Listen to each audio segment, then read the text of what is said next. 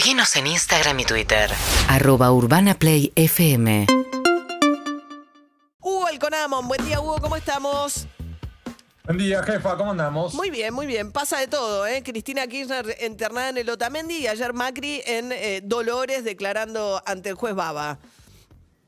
Sí, que además tenemos que Mauricio Macri de paso arrojó un micrófono en un hecho absolutamente repudiable a un colega movilero de C5N, lo cual generó el rechazo y la condena de muchos periodistas, no de todos, y de muchas entidades, entre ellas FOPEA y ADEPA. ¿no? Sí, Es- hoy destacábamos que es la primera vez que estas entidades de, digamos, de, de medios más tradicionales, que tiene Clarín, Nación adentro, hacen una condena con un hecho que involucró, en este caso, a C5N, ¿no? Así que es destacable que eso haya pasado. Es que esto es un eje notable. Recordemos para los oyentes que quizás no vieron, pero hay imágenes muy claras que muestran que cuando Mauricio Macri entraba hacia el juzgado, manotea un solo micrófono, un micrófono específico, muy identificable que era el de C5N, lo arroja al piso mientras que está sonriendo y sigue caminando hacia el juzgado. Sí, además dice, se Este me es el venía a la cara, es ridículo. El único que se le venía a la cara era el de, el de C5N, pero está bien. De hecho, en las imágenes se ve cómo él extiende la mano para manotear el micrófono, es decir, no es que lo aparta, sino al revés, lo toma, Claro. mientras que con el codo está casi golpeando a un a un policía que era uno de los que estaba sirviendo de cordón, con lo cual en realidad es él, él el que busca el micrófono y no viceversa. Ujú. Eje 1. Eje 2, porque estamos hoy apurados y acotados de tiempo, es la declaración en sí. Por un lado, Macri no declaró, sino que presentó un escrito en el cual le plantea la incompetencia territorial y funcional del juez. Dos, que además dice, yo no tengo nada que hablar con usted porque usted no es imparcial.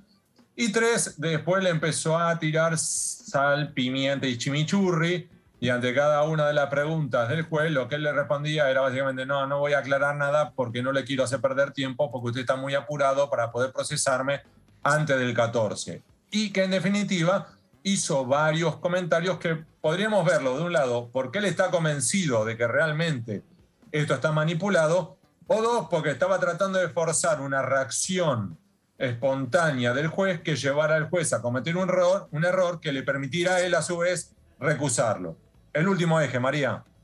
Recordemos que ahora hay dos caminos. El primero es para el juez que tiene que definir la situación procesal de Mauricio Macri, analizando el escrito, revisando las pruebas, tomar una decisión, tiene 10 días. Y dos, tenemos que la Cámara Federal de Mar del Plata tiene el viernes que viene previsto una audiencia para definir si lo mantiene o lo aparta a este juez Martín Baba en Dolores.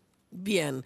Veremos entonces qué pasa si se cumplen estos plazos, ¿no? Que prevé Macri, que dice antes del 14 de noviembre me van a procesar, o si, ¿no? El juez se toma más tiempo para tomar una decisión en el marco de la causa de espionaje a los familiares de los tripulantes del submarino Ara San Juan, que según la acusación fueron espiados ilegalmente por la AFI en la víspera de una reunión que iban a tener con Mauricio Macri y que ese espionaje resultó en unos dossiers, ¿no? Unos documentos que le dieron a Macri para que los leyera antes de reunirse con ellos.